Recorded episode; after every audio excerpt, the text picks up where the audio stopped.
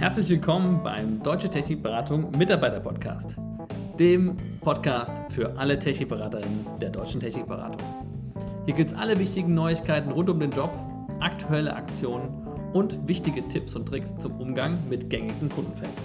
Viel Spaß!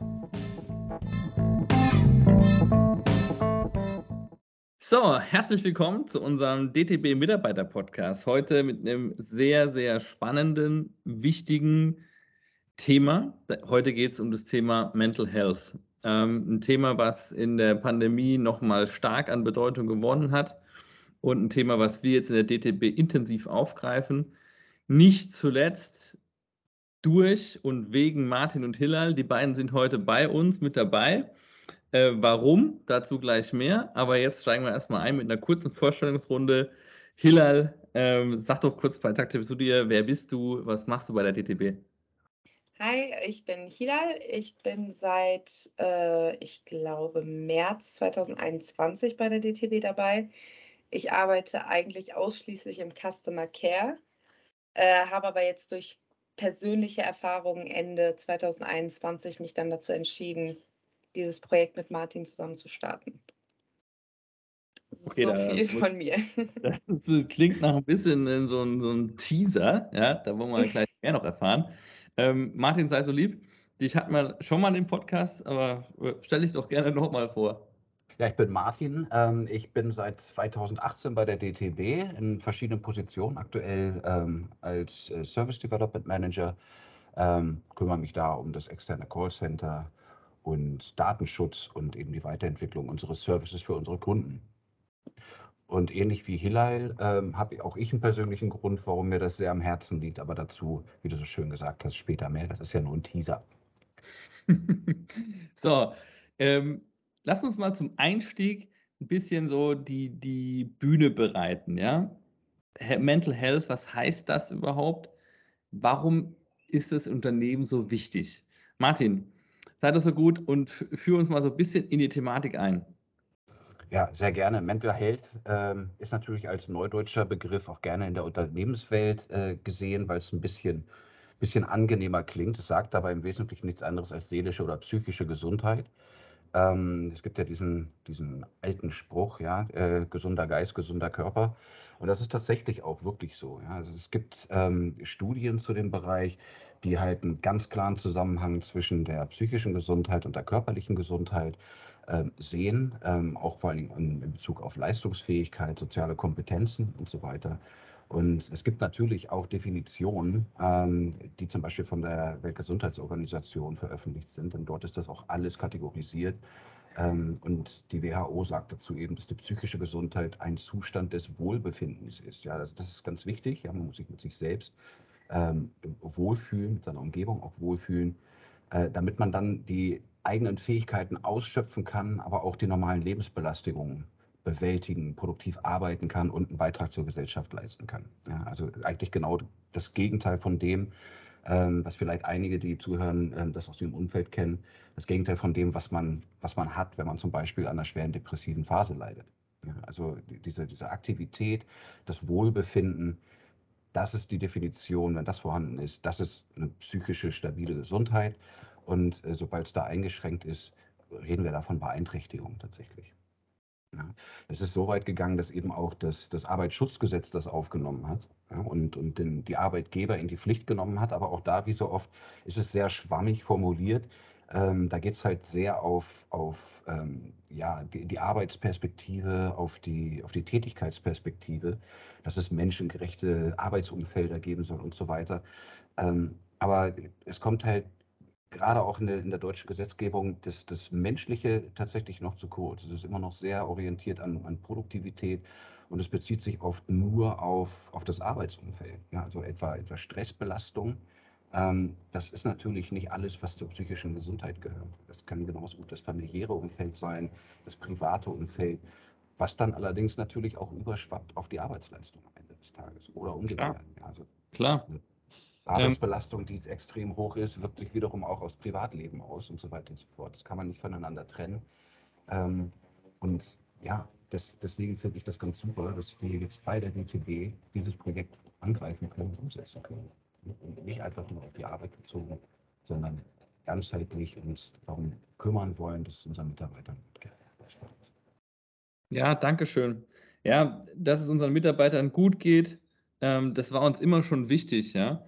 Äh, aber jetzt lass uns mal ein bisschen die aktuelle Situation beleuchten, warum es jetzt noch mal relevanter geworden ist. Hillel, ähm, in der Pandemie ist das Thema brisanter geworden. Kannst du das noch ein bisschen unter, untermauern? Wie ist die Situation in Deutschland? Ja, definitiv. Also man kennt ja den Begriff Depression schon. Das war eigentlich immer ein relevantes Thema, aber jetzt durch die Pandemie nochmal verstärkter, was ich persönlich auch finde, was auch die Geschäftsleitung interessieren sollte, immer. Denn äh, jeder fünfte Arbeitnehmer in Deutschland hat schon mal die Diagnose Depression erhalten. Und ähm, es gab auch eine Umfrage dazu, also während der Pandemie, ein Jahr quasi nach der Pandemie. Und da wurde auch angegeben, dass jeder dritte Befragte unter, also psychisch unter der Pandemie gelitten hat. Das, das, ist schon äh, heftig. Jeder Dritte, das, ist, das, sind einige Leute. Und ja. ähm, psychische Belastungen sind auch heute noch Platz zwei bei den Krankschreibungen, Grund für die Krankschreibung. Das sind alles, also das, man, man hört ja nicht viel von den, von den Kollegen oder man, wenn man Depression hört, hat man nicht direkt ein Gesicht dafür, weil das Thema ja noch sehr tabu ist. Aber die Zahlen, die sprechen für sich. Es ist ein sehr relevantes Thema. Und die Krankheitskosten zu den psychischen Erkrankungen sind auch mehr als 44 Milliarden Euro im Jahr. Das ist auch ein ordentlicher Batzen Geld, was da drauf geht, äh, weil die präventativen Maßnahmen eben nicht so vorgenommen werden von den, von den Firmen oder von den Arbeitgebern. Ne? Es gibt halt kaum Programme, die das Verständnis dazu fördern und die Prävention dazu betreiben. Und nur ein Drittel der Betroffenen gehen im beruflichen Umfeld offen mit der Erkrankung um. Habe ich dich jetzt richtig verstanden? Also du sagst, jeder ähm, 20, äh, 20 Prozent, also jeder Fünfte kriegt irgendwann eine Depression? Genau, die erhalten die Diagnose Depression. Ja, je, jeder, Leute, die Genau. Einer, genau, einer von drei hat gesagt, ich leide unter der Pandemie. Gleichzeitig sagen aber nur einer von drei wiederum, das überhaupt in der Firma. Es genau. ist also immer noch irgendwie ein Tabuthema. Ne? Und genau damit wollen wir ja brechen. Du hast gesagt, nicht jeder Arbeitgeber setzt die präventativen Maßnahmen genügend um. Wir wollen so ein Arbeitgeber sein. Was haben wir denn vor? Ja. Das fasse ich gerne einmal kurz zusammen. Ähm, wir haben, wir haben halt geschaut, was können wir ähm, als Arbeitgeber bei der DTB dann überhaupt anbieten. Ähm, wir haben im Wesentlichen ähm, das Ganze auf drei Säulen aufgebaut. Das eine ist natürlich, dass wir uns ähm, teilweise bereits schon angeschaut haben oder noch anschauen werden, die Prozesse und die Arbeitsweisen bei uns. Denn durch die Pandemie ist natürlich auch das Thema ähm, Remote-Meetings dazugekommen und alle, die das schon mal intensiv mitgemacht haben, werden sich auch ähm, daran erinnern, dass es Tage gibt, wo man von einem Remote-Meeting ins nächste springt äh, und man auch überhaupt gar keine Zeit hat, zwischendurch mal kurz durchzuatmen. Das hat sich so eingeschlichen. Da sind auch nicht nur wir bei der DTB betroffen, sondern das geht einmal quer äh, durch die Arbeitgeber. Alle, die im Homeoffice gearbeitet haben und remotely, haben das Gleiche berichtet. Das kann man auch wunderbar recherchieren, auch in den, in den beruflichen sozialen Medien wie, wie LinkedIn. Ähm, und wir haben unsere Meetingstruktur jetzt äh, dementsprechend angepasst, um eben äh, sicherzustellen, dass ausreichend Pausen möglich sind, wo man eben nicht einfach nur konzentriert davor sitzt und Inhalte bespricht, sondern eben auch mal Zeit für einen sozialen Austausch hat, der natürlich während der Pandemie extrem zu kurz gekommen ist.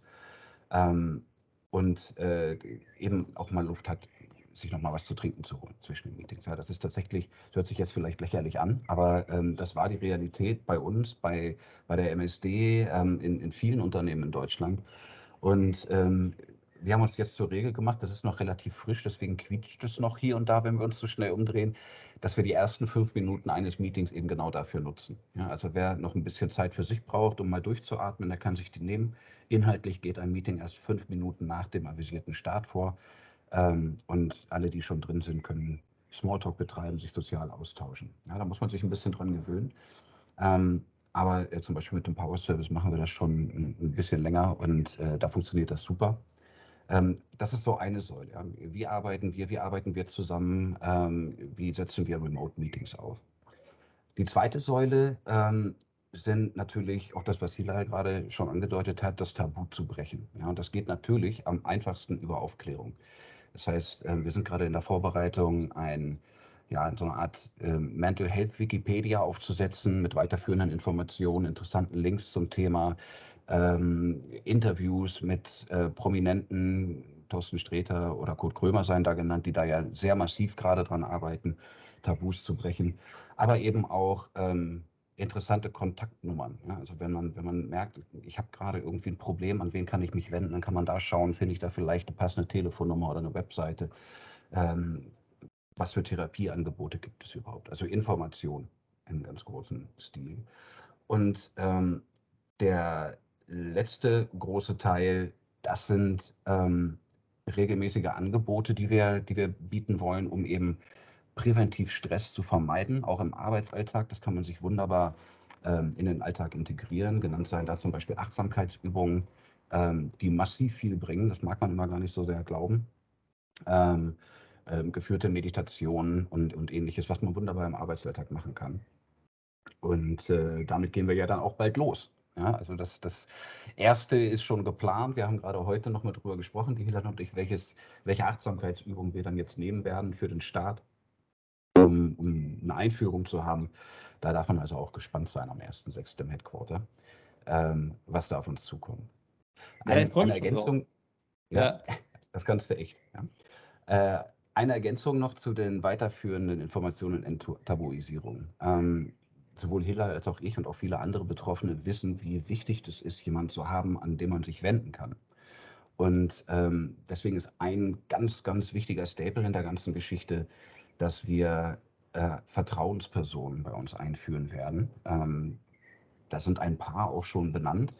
Ähm, man kann sich dann quasi als Mitarbeiter oder Mitarbeiterin der Deutschen Technikberatung ganz kurzfristig einen Termin buchen bei einer bestimmten Vertrauensperson oder bei der nächsten, die eben frei ist. Wenn man das Gefühl hat, ich muss einfach mal gerade ähm, über meine Belastung sprechen oder ähm, meinen letzten Termin da draußen, der war irgendwie, hat er was mit mir gemacht psychisch und ich brauche jetzt gerade mal einen Kanal. Ähm, und das ist, das ist ganz, ganz wichtig äh, aus unserer Sicht, dass wir Raum schaffen, einen sicheren Raum schaffen, wo man wertfrei und, und ohne dass man da auf Hierarchien, Vorgesetzten, Status oder ähnliches achten muss, einfach vertrauliche Gespräche führen kann. Also es ist eben dabei auch ganz wichtig zu erwähnen, dass solche Gespräche ganz vertraulich geführt werden. Das wäre dann möglich über Handy oder eben über eine Teamsitzung, ähm, wenn man das mit Video machen möchte. Aber das Angebot ähm, halten wir persönlich für eines der wichtigsten, dass man einfach solche Themen ansprechen kann und ein offenes Ohr dafür hat. Also ich kann schon mal vorteasern, sowohl Hila als auch ich werden, werden als Vertrauensperson da gelistet sein. Ähm, das Ganze funktioniert dann über eine Landingpage, die wir auch schon vorbereiten, man sich den Termin buchen kann. Ja, danke dir. Also ich fasse das nochmal kurz zusammen. Du hast gesagt, Internetprozesse wie zum Beispiel der Umgang mit Online-Meetings, ne? Mhm, äh, genau. Meetings, die Geschichte, wo wir gesagt haben, ey, wir, wir nehmen die ersten fünf Minuten einfach für den informelleren Austausch äh, starten noch nicht direkt. Man kann auch mal ein bisschen durchschnaufen. Ähm, und dann hast du gesagt, hier das Thema Aufklärung und dann als dritten Baustein die Angebote. Äh, was ja, ich ja. Mal, äh, äh, hinzufügen würde, wir haben uns ja viel Gedanken gemacht im äh, Leadership-Team auch, ja, wie viel Anwesenheit brauchen wir im Büro? Ja, für was mhm. ist Anwesenheit im Büro eigentlich da? Was ist eigentlich die Funktion? Davon, wenn wir uns im Büro sehen. Und was ja so ein bisschen auch bei mir so ein Aha-Erlebnis war, war, äh, wir sollten eben nicht einen Tag auswählen, wo wir ins Büro kommen, wo wir viele Meetings haben. Ja, das war mhm. so meine spontane erste Reaktion, wo ich dachte, ja, das muss ja einer der Tage sein, wo wir viele Meetings haben. Ja? Mhm, da sollten genau. wir alle möglichst im Büro sein. Und dann war so, ja, nee, eben nicht. Weil die Meetings ja. laufen rem remote super. Leute sind pünktlich da. Wir haben eben äh, hinten vorne jetzt diese Möglichkeit in den ersten paar Minuten für diesen informellen Austausch. Wir, wir haben super disziplinierte Meetings, super produktiv. Was wir aber halt nicht haben, ist, dass man sich mal irgendwie in einem nicht strukturierten Setting einfach mal trifft. Ja? Und deswegen ja. haben wir zukünftig für die, für, für die Zentrale den Mittwoch ausgesucht, wo wir möglichst immer alle da sind. Und gerade äh, der erste Mittwoch im Monat ist ja dann das All Hands wo wir eben auch fix äh, etablieren möchten, dass dort auch nach dem eigentlichen All Hands dann eine Achtsamkeitsübung startet. Ja? Äh, mhm. was mir auch noch wichtig ist zu betonen von den Sachen, die du genannt hast gerade, das ist nicht für die Zentrale alleine, ne? sondern es ist eben das ist richtig, ja. alle gedacht. Ja? Sag doch dazu nochmal kurz ein paar Takte. Ja. Ja, also geplant sind all diese Angebote natürlich in, in erster Linie für alle Mitarbeiter der DTB erstmal. Und das bezieht Servicepartner, Technikberater, Praktikanten komplett mit ein. Egal wo in Deutschland, die Angebote sollen verfügbar gemacht werden. Also die regelmäßigen Achtsamkeitsübungen ähm, sollen eben am All-Hands-Mittwoch ähm, präsentiell im Headquarter stattfinden. Aber wir wollen das auch wöchentlich tatsächlich an den Mittwochen anbieten. Ähm, über Remote. Ja, das geht also auch. Es kostet ein bisschen mehr Konzentration und ein bisschen mehr Bereitschaft der Teilnehmer vielleicht, es präsentiell zu machen. Aber ähm, das funktioniert auch wunderbar remote. Also das, das so als Training einfach, ja, damit man das dann selber auch unter der Woche machen kann. Teilnehmen darf aber natürlich auch ähm, jeder, der eng mit der DTB zusammenarbeitet. Also zum Beispiel der Power Service, ähm, ganz als erstes genannt, die haben auch schon großes Interesse bekundet und auch in der, in der Holding, in der MSH und in der in der Landesgesellschaft, in der MSD, ist das Interesse immens groß an dem Thema. Ähm, ich weiß auch, dass Peter im Hintergrund mit Economy und mit den entsprechenden Leuten in der, in der Landesgesellschaft über das Thema redet und schon ein bisschen geteasert hat, was wir machen. Die Begeisterung ist da extrem hoch und der Wille da auch mit aufzuspringen. Ähm, und äh, wir schauen halt auch äh, über den Tellerrand. Das ist jetzt alles aus eigener Kraft, was wir jetzt hier machen an Mental Health, aber was es noch für weiterführende Angebote gibt. Also die Krankenkassen sind da ganz vorne weg genannt, die sehr viele Angebote haben. Und es gibt auch tatsächlich Unternehmen, die sich diesem Thema widmen. Aber uns ist es halt wichtig, dass wir erstmal aus eigener Kraft mit unseren eigenen Erfahrungen, aufgrund der Nähe auch zu den Mitarbeitern, hier ein gutes Projekt draus machen. Ähm, Hilla, lass uns einmal nochmal wieder zurück zu dir kommen. Warum ist dir dieses Thema überhaupt so wichtig? Ja, wie gesagt, wie ich das am Anfang schon angeteasert hatte, ähm, ich habe gegen Ende 2021 eine Entscheidung getroffen, die für mich sehr schwer war, muss ich ehrlich sagen, einfach auch, weil da so ein Stigma drumherum ist. Ne? Ich äh, habe mich dazu entschieden, in eine Klinik zu gehen, aufgrund meiner Depression. Ähm, das, das war schon ein längeres Thema bei mir. Ich habe sehr lange unter einer Essstörung gelitten. Kurz bevor ich bei der DTB angefangen habe, war ich äh, anorexisch. Und das hat sich dann irgendwann ins Binge-Eating umgewandelt. Und das hat natürlich diese Depression auch nochmal so ein bisschen beschleunigt, sage ich jetzt mal. Und ähm, schon im Sommer war dann ein Punkt, wo ich gesagt habe, ich weiß nicht, wie ich weitermachen soll. Aber ich hatte auch Angst, das anzusprechen weil ich weiß, mein Team zählt auf mich ähm, vor allem äh, wie wir arbeiten im Customer Care. Wir sind ein eingeschweißtes Team und wir, wir müssen uns auf die andere Person verlassen können. Und meine Arbeit hat auch stark nachgelassen, also die Qualität meiner Arbeit. Und irgendwann, wo ich dann gemerkt habe, okay, du tust keinem mehr gut, na, abgesehen von mir selber, ähm, das beeinflusst ja das ganze Team, das beeinflusst mein Leben zu Hause, mein familiäres Leben, mein soziales Leben. Ähm, ich habe dann einfach meinen Mut gesammelt, habe das dann angesprochen, also beziehungsweise ich bin dann zum Arzt gegangen und habe gesagt, das, das sind gerade die Fakten. Ich verlasse schon sehr lange das Haus nicht mehr. Ich habe äh, super schlimme Gedanken und ich komme da einfach alleine nicht mehr raus. Ja, das hat ein bisschen gedauert, bis ich mir das auch selber eingestehen konnte. Und genau, da habe ich ähm, dann habe ich das halt angesprochen, auch bei uns in der, im Team und dann auch bei der, äh, bei der Leitung habe ich das angesprochen, ganz offen. Ich wusste nicht, was dann auf mich zukommt in dem Moment, wenn ich das dann anspreche, aber ich wollte von Anfang an transparent sein. Ich wollte das nicht verstecken. Ich wollte, dass die Leute Bescheid wissen, egal wie lange ich jetzt ausfalle, warum ich ausfalle. Und ähm, ich wurde da auch mit so einem Support wirklich abgeduscht, was, was mir dann nochmal den ähm, extra Kick und den Mut gegeben hat, das wirklich durchzuziehen. Und ja, nach der Klinikzeit ist mir das dann umso bewusster geworden, durch, vor allem durch die, äh, durch die Mitpatienten, die auch aus einem Arbeitsumfeld kommen, teilweise super erfolgreiche Menschen und aus jeder Schicht und aus jeder Arbeitsrichtung, die man sich vorstellen kann. Und erst dann ist mir bewusst geworden, das kann jeden treffen. Und du weißt nicht, wie viele Leute bei uns im Headquarter momentan sitzen, die das Gleiche durchmachen, aber einfach noch nicht den Mut gefunden haben, das anzusprechen. Na, man weiß nicht, was bei einem so innen drin vorgeht. Schon gar nicht, wenn das, wie schon vorher angesprochen, so ein großes Tabuthema ist. Ja, und schon gar nicht, wenn man dann noch dazu so weit weg ist, ja. Hm. Äh, äh, umso wichtiger ist es eben, dass wir da ähm, Anlaufstellen, wie ihr es schon angesprochen habt, bieten. Ja, vielen Dank für deine Offenheit, ähm, Elal. Bevor wir zu dem Thema kommen, ähm, was hat dir persönlich geholfen? Lass uns einmal noch den Martin mit reinnehmen zu der gleichen Frage. Martin, warum ist es dir so wichtig, dich hier einzusetzen für das Thema? Ja, also äh, das ist im Wesentlichen gar nicht so groß unterschiedlicher Grund. Ähm, denn auch äh, ich ähm, habe im Dezember letzten Jahres so ein bisschen das Ende der Fahnenstange erreicht, in dem Sinne, dass ich, dass ich nicht mehr selber äh, klarkam äh, mit meiner eigenen Depression. Ähm, also vielleicht als Hintergrund noch dazu, ich komme ja auch noch aus der Generation, ähm, wo man überhaupt nicht über das Thema gesprochen hat. Ähm, mein Vater zum Beispiel, da sind wir ziemlich sicher, dass auch er lange Jahre an Depressionen gelitten hat. Das ist nie thematisiert worden bei uns. Ähm, so dieses alte, alte Bild, du musst stark sein und vor allen Dingen für die Arbeit. Ja? Ähm, und äh, das habe ich ganz, ganz lange versucht tatsächlich. Und das ist, das ist halt auch ein, ein, aus meiner Sicht jetzt rückblickend, war das halt einer der größten Fehler, dass ich das so in mich reingefressen habe und vers versucht habe, damit alleine klarzukommen ähm, man, man, gerät dann in so eine, so eine Spirale, die einen immer weiter runterzieht, bis man dann zu so, so über ja, automatische Annahmen und Reaktionen auf bestimmte Situationen so weit unten ist, dass alles, was man sich als Negatives ausmalt, automatisch so eine selbsterfüllende Prophezeiung wird. Und zwar nicht, weil es stimmt, sondern weil man sich dann dieser Prophezeiung gemäß verhält.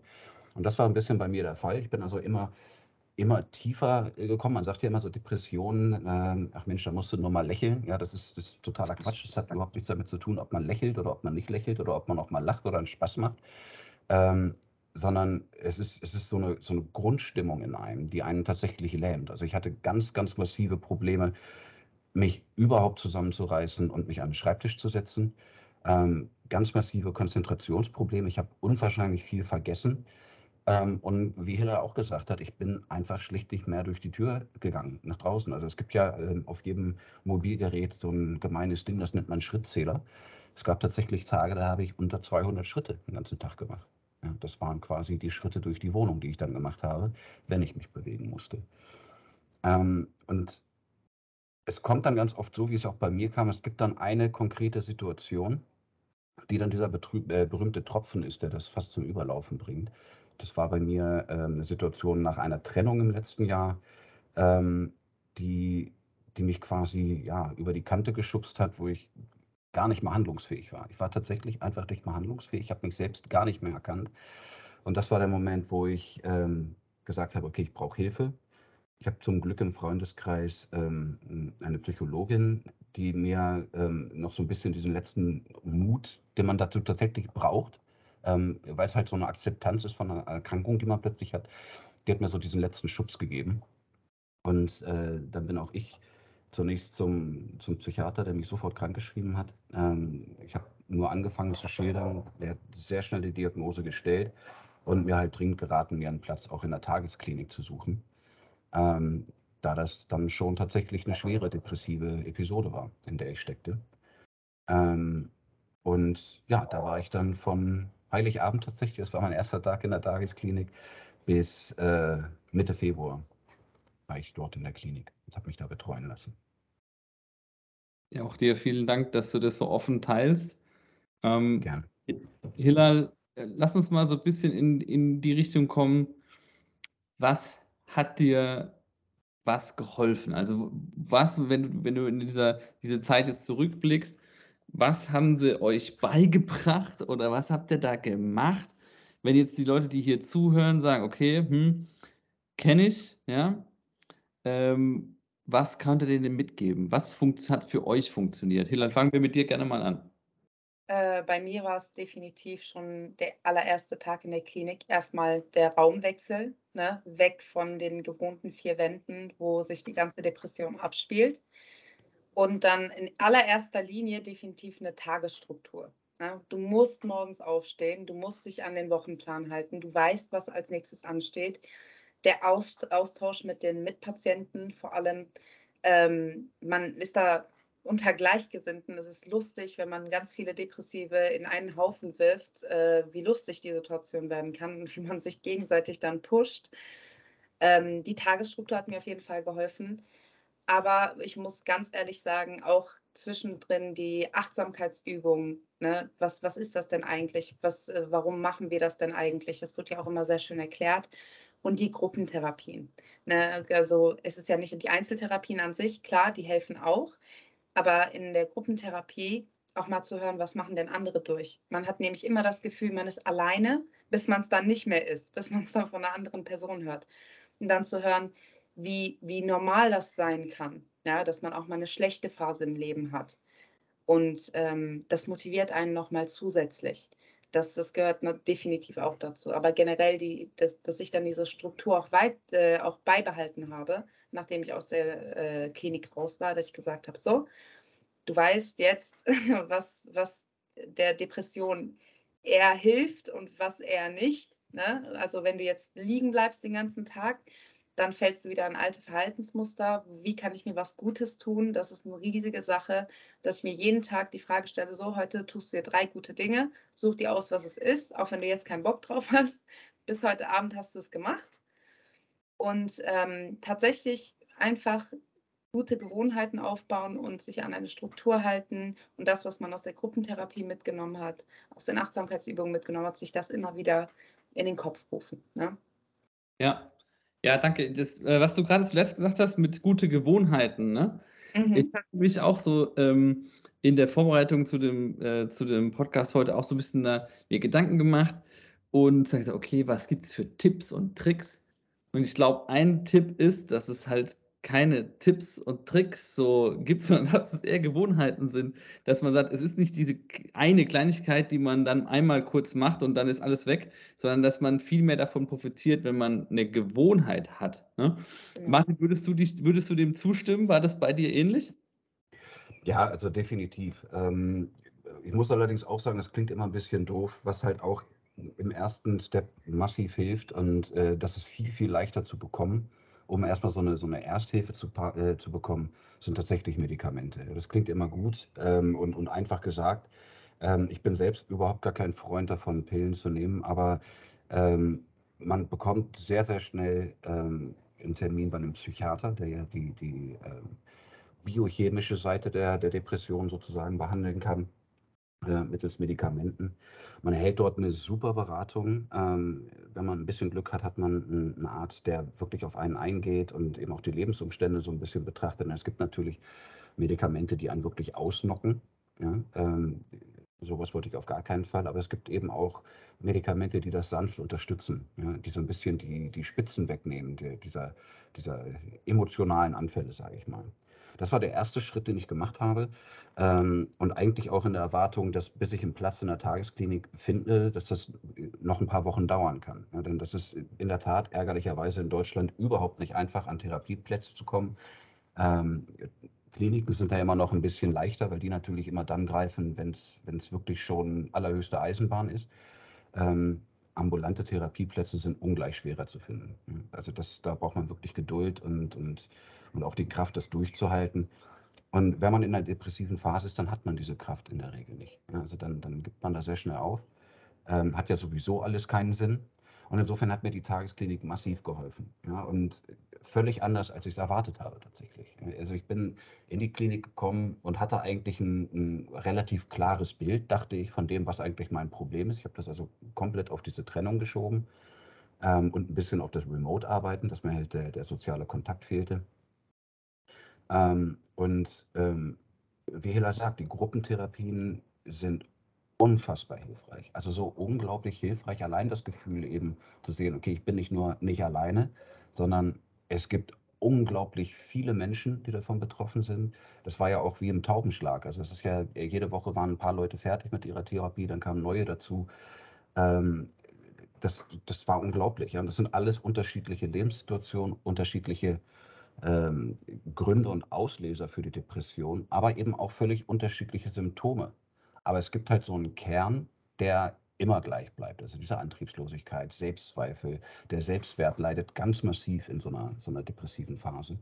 Und das braucht halt auch Zeit, bis man sowas wieder aufgebaut hat. Und da hilft halt die Unterstützung aus so einer Gruppe phänomenal gut. Und das ist, wie Hiller sagt, das ist nicht, man sitzt zusammen und äh, jeder kriegt den Sprechstein und äh, man weint sich dann auf die Schulter, sondern ähm, es wird natürlich auch geweint. Ähm, das wird auch akzeptiert und das, das, ist auch wichtig, ein wichtiger Prozess, um damit mit dieser Selbsterkenntnis auch überhaupt umgehen zu können. Aber wir haben unglaublich viel Spaß gehabt miteinander. Wir haben sehr viel gelacht, wir haben uns gegenseitig unterstützt. Man konnte da seine, seine Probleme auch in die Gruppe spielen und, und von, von diesem Schwarmwissen und von der Schwarmerfahrung profitieren. Das war unglaublich hilfreich. Ähm, und äh, ein weiteres Thema, was, was sie da ja auch schon gesagt hat, diese Achtsamkeitsübungen, Meditation, ähm, helfen unfassbar. Denn ein Grund, warum ich mich nicht konzentrieren konnte, war, dass ich permanent so einen, so einen Bienenschwarm im Kopf hatte. Ja, also die Gedanken sind einfach wie so ein, wie so ein Bienenschwarm, wo du mit dem Stock rein, reingestochert hast, äh, in meinem Kopf rumgeflogen. Ich konnte keinen wirklich lange festhalten. Ähm, dann kam schon der nächste. Und solche Übungen helfen bei, bei, bei solchen, solchen Gedankenmustern unglaublich. Ja. Die Einzelgespräche dann mit, mit den Therapeutinnen oder Therapeuten, ähm, die sind wöchentlich waren sie bei mir. Das ist, das ist quasi so, ein, ja, so eine Zusammenfassung, so eine Feedback-Geschichte über die Woche. Und dann hat man eben nochmal ganz gezielt ganz individuelle Probleme angegriffen, die man vielleicht nicht unbedingt in der Gruppe erörtern wollte. Sehr, sehr hilfreich. Aber was obendrein auch hilfreich war und was mich persönlich gefreut hat, ähm, man, man ist ja dann in der Depression auch oft, so war es bei mir zumindest, Hille, vielleicht kannst du es auch bestätigen, man macht nicht mehr das, was einem früher Spaß gemacht hat also Hobbys zum Beispiel, sind die Sachen, die ziemlich schnell sukzessive wegfallen. Ja, ich habe ähm, früher Schlagzeug gespielt, ich war äh, sportlich unterwegs, ähm, ich habe äh, Reenactment gemacht und das ist nach und nach alles weggegangen und das, das zeigt vielleicht auch schon, dass die Depression eben nicht nur aus dem letzten Jahr stammt, sondern ein ganz langer, schleichender Prozess bei mir war. Also ich habe während der Therapie festgestellt, dass ich eigentlich schon sehr viel länger dran gelitten habe, es aber immer weggedrückt habe. Und ähm, nach und nach sind eben alle meine Hobbys weggefallen, bis ich tatsächlich überhaupt gar keins mehr hatte. Und ähm, die Therapie gibt genug Raum in so einer Tagesklinik, um ähm, die Ressourcen im, im Sinne von Hobbys wieder zu reaktivieren und vielleicht auch neue zu entdecken. Das ist unfassbar hilfreich. Denn es gibt sehr viele Hobbys, die einfach entweder ein Kanal sind für, für Emotionen. Also es ist sehr wichtig, sich zum Beispiel körperlich zu bewegen, um einfach, einfach auch einen Kanal für angestaute Aggression oder Frustration zu haben. Ähm, aber auch kreative Hobbys wie Malen oder Musik machen ist halt ein super Kanal, um, um die Emotionen auszudrücken einfach. Ja? Und, und einfach mal rauszulassen. Ähm, und das ist ein ganz, ganz wichtiger Bestandteil auch der Therapie gewesen, was mir massiv weitergeholfen hat. Ja, ist vielleicht auch genau da so ein bisschen die Schnittstelle äh, zu dem, was man als Arbeitgeber leisten kann. Du hast es gerade gesagt, ne? Ähm, manchmal weiß man eigentlich schon genau, was einem gut tun würde. Man kriegt sich aber dann irgendwie nicht mobilisiert, ne, das dann zu mhm. tun. Natürlich kann man als Arbeitgeber jetzt nicht äh, im Privatleben die äh, dafür irgendwie groß Abhilfe schaffen, aber man kann halt wenigstens im Arbeitsalltag ähm, ein paar ja, Leitplanken geben oder einfach ein bisschen gucken, äh, dass, man, dass man in dieser Zeit, und es ist ja eine erhebliche Zeit, äh, die man als Arbeitnehmer ähm, damit verbringt, dass da eben Situationen da sind, die gut tun, sozusagen. Ja? Lass uns mhm. vielleicht einmal noch ein bisschen konkreter werden, ähm, ein paar Beispiele finden, ähm, was im Arbeitsalltag sagen wir mal, die äh, eher schlecht ist, ja? Oder was begünstigt Stress, wo kommt das her? Was sind Dinge, äh, die wir versuchen sollten zu vermeiden? Haben wir da ein paar Beispiele? Hilal, magst du mal loslegen? Ja, gerne. Ähm, was für mich ein großes Thema war, äh, ich glaube, das, das kann mir auch jeder bestätigen, der überhaupt mal jemals gearbeitet hat. Man versucht den Erwartungen gerecht zu werden. Ja, auch wenn es absolut unrealistisch ist, wie viel man sich vornimmt.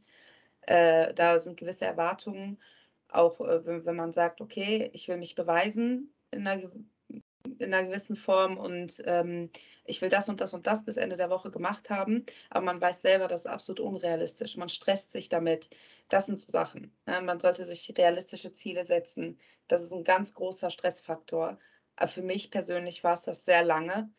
Ähm, man will absolut keine Schwäche zeigen oder dass man äh, vielleicht heute nicht die Energie dazu hat, das zu machen, was man gestern geschafft hat oder dass man sich immer beweisen muss. Ja, also ganz kurz und knapp gesagt, dass man hat immer das Gefühl, man, man muss alles geben und das durchgehend und ähm, man setzt sich einfach keine realistischen Ziele mehr.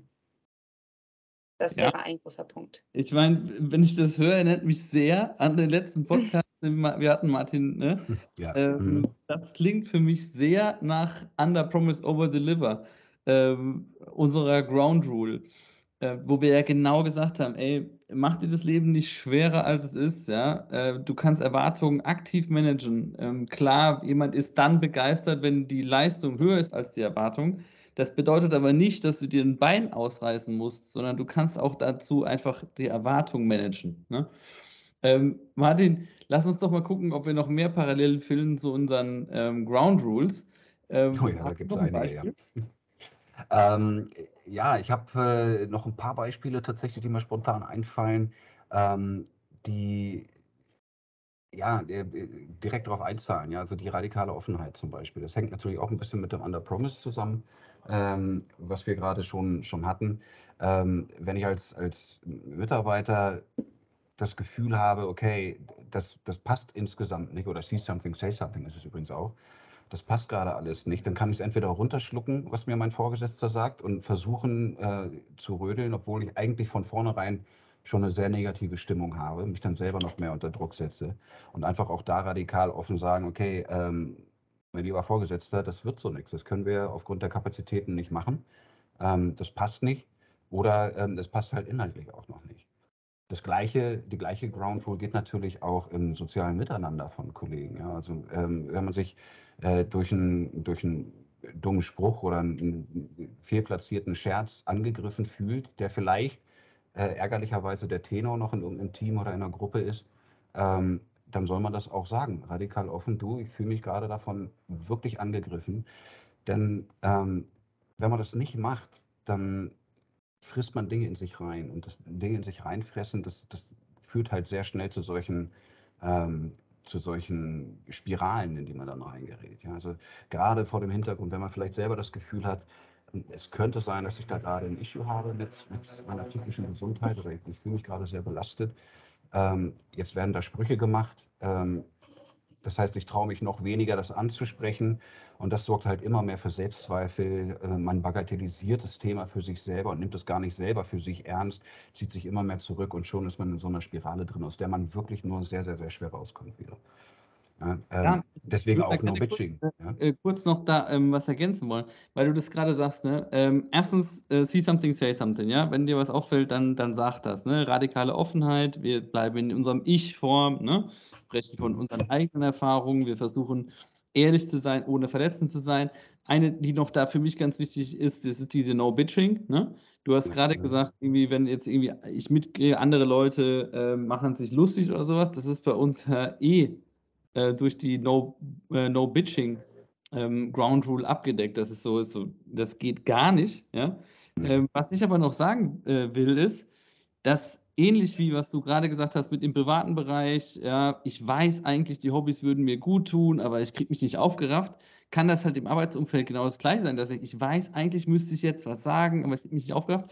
Deswegen finde ich es ähm, so wichtig, dass wir auch im, äh, in den Teams uns regelmäßig diese One-on-Ones nehmen, ja, also Sure-Fix-Termine, wo man sagt, ich habe jetzt mit meinen Mitarbeitern regelmäßige One-on-Ones und da frage ich dann auch einfach aktiv, da haben wir dann einen Schutzraum und dann kann ich auch jemanden vielleicht in der Situation, der sich vielleicht vorher aus eigenen Stücken nicht so richtig aufraffen konnte, zumindest in diesem regelmäßigen One-on-Ones die Gelegenheit nochmal bieten. Ja, sagen, ey, wie geht's dir eigentlich? Was beschäftigt dich? Ja, das ist die Eingangsfrage, die ich jedes Mal in meinen One-on-Ones stelle ich immer die gleiche Einstiegsfrage, was beschäftigt dich? Ja? Mhm. Und ich glaube, das ist wichtig, dass man, ähm, dass man nicht nur sagt, ja, der hätte ja was sagen können, sondern dass man als Arbeitgeber auch sagt, nee, nee, nee, das ist schon auch unsere Verantwortung, eine Atmosphäre zu schaffen, die das auch erleichtert. Ja. Ähm, da bin ich ganz und gar bei dir. Ähm, ich würde sogar noch einen Schritt weiter gehen. Eine Sache, die wir ähm, täglich in der Therapie gemacht haben, ähm, war so ein Selbstfürsorge-Check am Ende des Tages. Ja, da wurde ja, gefragt, was tut ihr euch heute noch gut? Ja, hattet ihr auch, ne? Genau, ähm, Check-in, Check-out.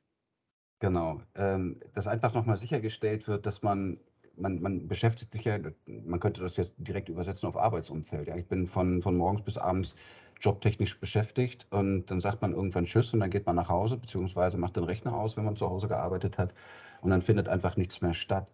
Ähm, und es ist auch oft so, dass man einfach gar keine Inspiration hat, Ne, man ist, man ist irgendwie fertig von dem Tag, man, man weiß nicht so richtig, was man macht. Und wenn man in der Gruppe aber dann fragt, ähm, ja, was tut ihr euch denn heute noch Gutes? Und das geht einfach mal so in der Runde. Ähm, dann zwingt man quasi die Mitarbeiter, sich selber nochmal damit auseinanderzusetzen, ja, was tue ich denn eigentlich noch Gutes für mich heute? Ähm, gehe ich spazieren oder äh, koche ich mir noch was Leckeres oder entspanne ich auf dem Balkon bei einem guten Buch.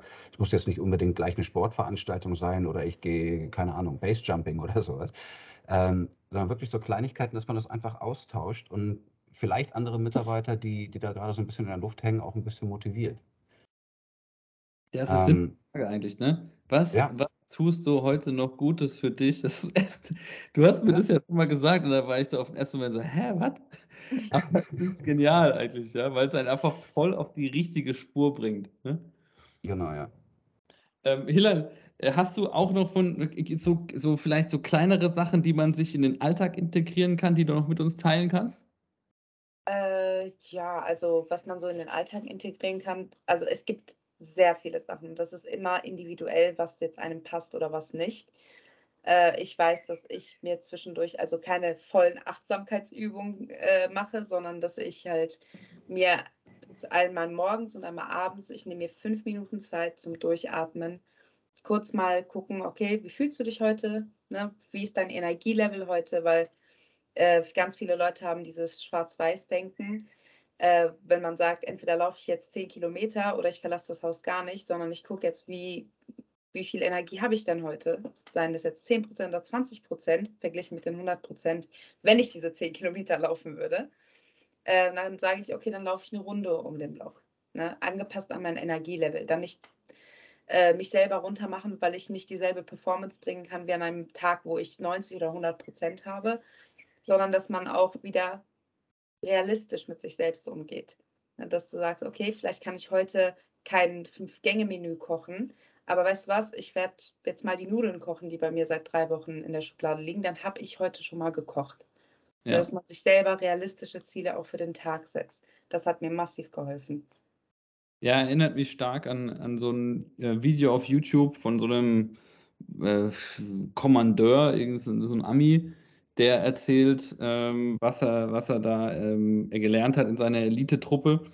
Und der hat erzählt, irgendwie vom Betten machen. Ne? Der sagt hier, äh, du musst dein Bett machen morgens, weil dann hast du schon mal was geschafft. Ja? No. Und der erzählt das ganz lustig, weil das irgendwie so ein, so einen, so einen, äh, ja, das kann so einen Lauf entwickeln, ja. Wenn du ein erstes kleine Ding erledigt hast, dann kannst du auch was weiteres Kleines erledigen. Und noch was und noch was und noch was. Dann kannst du so einen Lauf entwickeln. Also ich finde es ganz spannend, was du sagst, eben nicht zu sagen, ich muss jetzt hier direkt einen Baum ausreißen, ne? Mhm. sondern ich kann vielleicht auch schon mal einen, so einen Platz ab, Blatt abzupfen. Also wenn äh, ich noch ergänzen darf. Ja, gerne. Ähm, da werde ich, das werde ich auch immer wieder sagen, wenn mich die Leute fragen, wie bist du da rausgekommen? Building good habits. Also das ist wirklich A und O in der Depression und genau so erzielt man das auch. Wie Sag du gesagt hast mit dem äh, Good Habits, was war das davor? Das habe ich akustisch nicht verstanden. Building Good Habits. Building, ja. Also man alle alles, also selbst die Depression ist etwas, daran gewöhnt man sich. Das sind dann auch im Endeffekt Habits, also Gewohnheiten. Äh, man gewöhnt sich daran. Und genauso wie man sich das angewöhnen kann, kann man sich das auch abgewöhnen. Und genauso kann man sich auch über einen längeren Zeitraum mit kleinen Schritten, wie du jetzt gesagt hast, mit dem Bett machen, mit dem Bett machen. Das ist ein super Anfang, ja. Wenn ich sage, ich mache heute nur mein Bett. Das ist die einzige Erwartung, die ich heute an mich selbst stelle. Und da fühlt man sich so gut, dass man sein Bett gemacht hat. Dann denkst du dir, okay, heute mache ich dann nochmal was dazu. Dann machst du es so oft, bis du nicht mehr drüber nachdenkst. Und dann, ehe du dich versehen hast, machst du jeden Morgen dein Bett, du gießt jeden Morgen deine Pflanzen, du machst jeden Tag einen Mental Health Walk, der geht 30 Minuten und das baut man sich über die Zeit auf und man, du kannst nicht gute Dinge rushen. So, das, das baut sich über eine längere Zeit auf, bis, bis, die, bis der Körper, bis der Geist sich daran gewöhnt. Also das, das wäre auch so ein riesiger Tipp von mir. Ja, sehr schön. Ja, du hast vorhin auch was gesagt von Durchatmen. Das, das ja nämlich auch so ein bisschen was, was man auch Technikberatern und Technikberaterinnen einfach mitgeben kann als simple Angewohnheit. Ähm, äh, ich mache das selber jetzt häufig. Wenn die Ampel rot ist, dann freue ich mich, ja, wenn ich im Auto sitze, weil dann habe ich eine kleine Zeit zum Durchatmen. Und das ist ganz witzig, äh, weil das kann man sich auch angewöhnen. Ich mache das tatsächlich, ja. Ähm, Martin, du hast gesagt, man kann Depressionen nicht weglächeln. ja, natürlich nicht, aber äh, lächeln ist trotzdem cool. Und das mache ich. Entweder ich, äh, wenn, das, wenn die Ampel rot ist, ich lächle einfach ins Nichts, ja, ähm, oder ich atme tief durch. Klingt bescheuert, aber es ist wunderbar. Und das kann jeder Technikraterin beim, auf dem Weg zum nächsten Kunden einfach mal ausprobieren. Das, das, ist, das ist Wahnsinn, was das direkt in einem auslöst. Ja, ja. Ähm, also es gibt, es gibt auch sowas wie diese äh, Drei-Minuten-Regel, ähm, was auch besonders interessant ist für Leute, die, ähm, die ich sag's mal, einen, einen etwas eingeschränkten Antrieb haben, vor allen Dingen was unliebsame Aufgaben angeht. Ja, das, das beobachte ich bei mir auch gerne. Ähm, bei mir auf dem Schreibtisch steht tatsächlich so ein, so ein kleines Bildchen, da steht drauf Procrastinators Unite Tomorrow. Ähm, denn äh, man schiebt solche Aufgaben immer äh, gerne auf, weil sie halt nicht angenehm sind. Ja? Und das, das, die Schwierigkeit dabei ist einfach, dass das ja immer größer wird. Je länger man das aufschiebt, dann kommt halt noch von links das noch dazu und dann irgendwann steht man vor so einem Riesenberg und weiß gar nicht mehr so richtig, wie man anfangen kann. Und es gibt dann eine ganz, ganz leichte Übung, ähm, eben diese Drei-Minuten-Regel. Man sagt halt, okay, ich wollte jetzt diese Präsentation gar nicht mehr machen oder ich wollte heute, keine Ahnung, die Wohnung nicht putzen. Ähm, ich mache das lieber morgen, aber dann sagt man sich, okay, ich mache das jetzt drei Minuten. Ich setze mich drei Minuten ran und dann mache ich den Rechner wieder aus oder dann höre ich auf, aufzuräumen. Ähm, das hat halt den, Effekt, dass man es einmal macht. Drei Minuten ist ein überschaubarer Zeitraum, der einen auch nicht abschreckt. Ähm, und gleichzeitig ist es in der Regel dann so, dass man dann doch schnell noch die Präsentation fertig macht oder dann eben doch noch mal den Rest der Wohnung auch noch mitputzt ähm, und dann eben länger als drei Minuten dran ist. Aber es ist ganz oft einfach dieser Anfang. Mhm. Mhm. Man, man, sitzt auf dem Sofa, ist vielleicht gerade wirklich mies gestimmt, die ganze Welt ist schwarz und wenn man aber anfängt, dann merkt man, oh Mensch, das macht ja versehentlich sogar Spaß, was ich gerade mache. Oder ich bin befriedigt, dass ich es dann gemacht habe. Und das war gar nicht so viel, wie ich vorher gedacht habe oder so schlimm. Ja. Also das ist, das ist wirklich wichtig, da in so Baby-Steps zu gehen und nicht gleich das große Ziel sich zu setzen. Ähm, ich will jetzt, dass es mir super gut geht, gehe dreimal die Woche zum Sport, treffe mich mit meinen Freunden regelmäßig und koche mir jeden Tag was. Also auch wie Hiller das gesagt hat. Kleine Steps sind da oft hilfreicher, als sich gleich so ein Riesenziel zu setzen. Ja, wir haben äh, auch eine andere Erfahrung noch gemacht. Äh, du hast gerade gesagt, dieses Aufschieben. Ähm, kann halt Stress auslösen, weil die Aufgabe immer größer und größer wird. Ich glaube, eine Erfahrung, die wir jetzt bei DTB gemacht hatten, war eher das Gegenteil, ja, dass wir zu früh mit Aufgaben angefangen haben, ähm, irgendwie hingehuscht, ja, schnell, schnell, schnell, um dann festzustellen, ah, die, ehrlich gesagt, waren noch gar nicht so 100% richtig die Anforderungen klar, die ändern sich, auf einmal muss man wieder von vorne anfangen, vielleicht war es auch komplett unnötig, überhaupt erst das überhaupt zu machen und äh, das ist dann quasi das andere, die andere Seite, wo man sagt, wo der Stress dadurch entsteht, dass man einfach anfängt, ohne sich im Vorhinein so ein bisschen Gedanken gemacht zu haben, was ist überhaupt ähm, die Anforderung überhaupt. Ja? Also das finde ich nämlich mhm. interessant, weil dann kann man diese drei Minuten auch teilweise anders einordnen. Äh, drei ja, Minuten heißt ja nicht, mach jetzt einfach mal irgendwas, sondern drei Minuten kann ja auch heißen, ich mache mir jetzt mal Gedanken, was ich überhaupt machen muss. Genau, ähm, ja. Ähm, wir haben das ja dann noch weiterentwickelt und haben jetzt diese Sprintwochen eingeführt bei uns. Ne? Gerade wenn wir sagen, hey, wir, wir haben größere Projekte, ähm, da muss erstmal richtig sich Gedanken gemacht werden mit allen, die damit was zu tun haben, bevor wir überhaupt irgendwas umsetzen, was wir da überhaupt erreichen wollen. Ich glaube, das sind auch alles so Dinge, die wir gelernt haben, ähm, mhm. Die, die helfen, so ähm, strukturell große Stress, ähm, ähm, Sachen, die sonst Stress auslösen, halt zu vermeiden. Okay, wir könnten da noch stundenlang drüber reden, ja. Ähm, es ist auch mega spannend. Lasst uns aber jetzt äh, mal Richtung, Richtung Ende kommen. Ähm, vielleicht hat jeder noch ein, ein so ein Ding, ein so eine Beispielstory, die er noch teilen kann ähm, zum Abschluss. Und äh, ähm, dann fahren wir das Schiff nach Hause. Ja? Ich fange jetzt mal an. ähm, dann bin ich in meinem Kopf nämlich raus und kann mich voll auf euch konzentrieren. Wir hatten eine Situation noch, wo ich äh, gemerkt habe, ähm, Stress kann auch dadurch entstehen, dass ich nicht weiß, wie, äh, wann ich das nächste Mal Urlaub habe. Ganz banal. Ja, ich hatte das bei mir in einem Team, dass ich gemerkt habe, einer der Mitarbeiter, der wird zunehmend gestresst und ähm, da hat sich im Einzelgespräch herausgestellt, dass das Thema ist, okay, er weiß gar nicht genau, wann er mal eine Entspannung wieder hat. Ja? Und das ist auch was, was ich da gelernt habe, dass es ganz wichtig ist, dass man ähm, die Distanz kennt. Weil wenn man nicht weiß, ob das irgendwie, was man, wo man sich gerade drin befindet, ob das ein Sprint ist oder ob das halt irgendwie ein 800 Meter Lauf ist oder 10 Kilometer, kannst du deine Kraft gar nicht einteilen. Und das ist mhm. ganz wichtig, äh, ein Learning gewesen, was wir da gesammelt haben. Und ich glaube, das ist auch, wenn man studiert, wichtig, dass man sich die Pausen auch aktiv einplant und nicht sagt, ja, ja, ich mache dann irgendwann eine Pause, sondern wirklich sich aktiv sagt, das gehört dazu. Ich muss auch meine Entspannung einplanen. Ob ich, was ich dann da mache, optimalerweise, weil habe ich sogar irgendwie äh, was, was, wo ich weiß, das funktioniert für mich gut, Sport oder was lesen oder, oder eine Achtsamkeitsübung.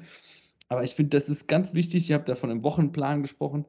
Ich, das das äh, braucht man nicht so mystifizieren. Ja? Das klingt dann manchmal so ein bisschen, oh krass. Nee, einfach so wie man sich Gedanken macht, bis wann ich fertig sein will mit irgendeiner Aufgabe, auch die Planen mit, äh, die Pausen mit einplanen. So, Pause für mich jetzt. Äh, Martin, hast du noch mal äh, einen, einen, Tipp zum Abschluss? Ein Tipp für eine ähm, Gewohnheit? Ja, äh, das Allerwichtigste ist aus meiner Sicht tatsächlich und auch in meiner Erfahrung, meiner persönlichen, äh, dass man Leute braucht, mit denen man da offen drüber reden kann. Ja, also das ist völlig klar, man kann sich da nicht einfach irgendjemand von der Straße äh, schnappen und sagen, ich möchte mal gerade über meine seelische Gesundheit mit dir reden. Ähm, man braucht Ressourcen in Form von, von Personen, die ein Ohr für einen haben, die zuhören, ähm, die auch verstehen und vor allen Dingen, die auch ein ehrliches Feedback geben. Denn ähm, nirgends ist, ist, glaube ich, diese Differenz zwischen Selbstwahrnehmung und Außenwahrnehmung größer als bei depressiven Menschen. Ähm, wenn man in so einer depressiven Phase ist oder wenn man, wenn man da stark belastet ist oder auf dem Weg in so eine depressive Phase, ähm, habe ich ja vorhin schon erwähnt, der Selbstwert leidet massiv drunter und man glaubt gar nicht mehr, dass man irgendwas kann. Ja, da gibt es ganz viele Ausdrücke dafür. Im beruflichen Umfeld ist halt dieses Imposter-Syndrom ein ganz großes, wo man dann denkt, oh, ich kann das eigentlich gar nicht und irgendwann kommen die mir auf die Schliche. Ähm, das ist in der allermeisten Regel ist das ganz großer Quatsch. Und was aber in unserer Gesellschaft leider fehlt, ist so eine Gewohnheit, sich auch aus dem Freundeskreis oder aus dem beruflichen Umfeld positives Feedback einfach mal zu holen. Ja, also man ist immer sehr schnell dabei zu kritisieren, auch im Freundeskreis, aber man kriegt selten gesagt, Mensch, du bist ein toller Mensch. Ja, du hast das und das und das und guck mal, was du alles erreicht hast. Das vergisst man sehr schnell in solchen, solchen Momenten. Und deswegen ist es sehr wichtig, sich Personen zu suchen, Vertrauenspersonen zu suchen. Äh, meine ich jetzt nicht unbedingt die bei uns, aber genau das ist der Grund, warum wir sie einführen. Ähm, wo man einfach mal darüber sprechen kann und, und, und gespiegelt bekommt, wie man eigentlich tatsächlich ist. Ja, also meine Therapeutin hat mir ziemlich zum Ende der, der, äh, des Klinikaufenthalts einen Satz gesagt, ähm, wenn man selbst nicht so richtig weiter weiß, wie man sich verhalten soll oder ganz schlecht von sich denkt, soll man sich einfach mal vor Augen halten, was würde man einem guten Freund empfehlen, der einem diese Geschichte erzählt. Und das rückt halt vieles in ein ganz anderes Licht. Ja, also egal, wie schlecht es einem geht, ähm, immer noch mal die Perspektive versuchen aufzuhalten, andere Perspektiven einzunehmen und vor allen Dingen Gespräche zu suchen. Ja, so, so sei für dich selbst einfach dein bester Freund, so, ne? Genau, ja. Ja, mega. Dankeschön. Hilal, ähm, da du das erste Mal im Podcast bist, kriegst du jetzt nochmal eine andere Frage. Ähm, das ist nämlich die Abschlussfrage ansonsten. Äh, was bedeutet das, ähm, bei der Deutschen Technikberatung mitzumachen? Warum hast du dich für uns als Arbeitgeber entschieden?